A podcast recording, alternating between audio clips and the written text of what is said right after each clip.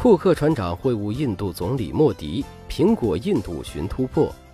库克船长最近很忙，当中国等新兴市场接近饱和，苹果正试图进军印度等国家，以期挖掘中产阶级消费力。据媒体报道，五月二十一号，苹果首席执行官蒂姆·库克拜访了印度总理莫迪，双方就苹果在印度的发展进行了讨论。苹果或将在印度进行制造和零售的产业。库克还分享了苹果未来在印度的计划，同时还涉及信息安全和数据加密等问题。库克船长的印度之行共计四天，印度政府正评估苹果在当地开设零售店的申请。对苹果来说，问题在于该公司的产品价格超出了许多印度消费者的承受范围。根据世界银行的数据，大部分印度人每天生活费不到三点一美元。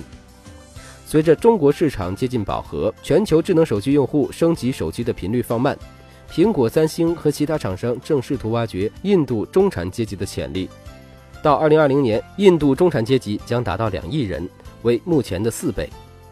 就苹果公司发布的二零一六财年第二财季的业绩来看，财报显示，期间苹果公司的营收和净利润双双下滑，同比降幅分别为百分之十三和百分之二十三。这也是苹果公司自2003年以来首次出现营收下滑，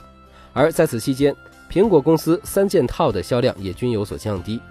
值得注意的是，期间苹果公司大中华区营收125亿美元，相比去年同期的168亿下降26%，在主要销售区域中下滑最多，且占整个季度利润下滑额的58%。在早已饱和的中国市场，各个产业的竞争已达到白热化。其激烈程度和全球最大的市场美国相比，已经是有过之而无不及了。价格战、广告战此起彼伏，即使是产业内的领导厂商，其企业的目标多数也是在求生存。因为在竞争如此激烈的市场上，要想求得高速发展，谈何容易？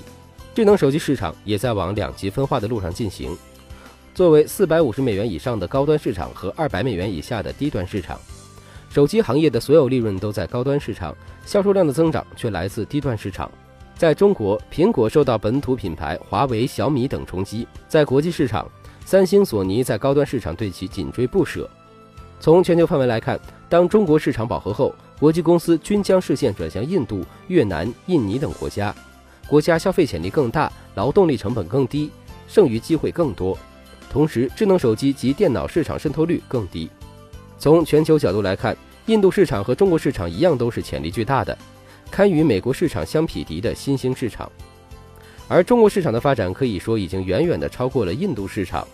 印度直到1991年才开始对外开放，整个印度产业的发展水平还相对较低，因此中国大量的与欧美技术含量不高的产品对印度市场来说非常合适。苹果想要在印度获得成功，必须对其市场充分了解。对合作者真正形成充分的了解和沟通，另一方面，利用印度的一流企业家合作开拓市场。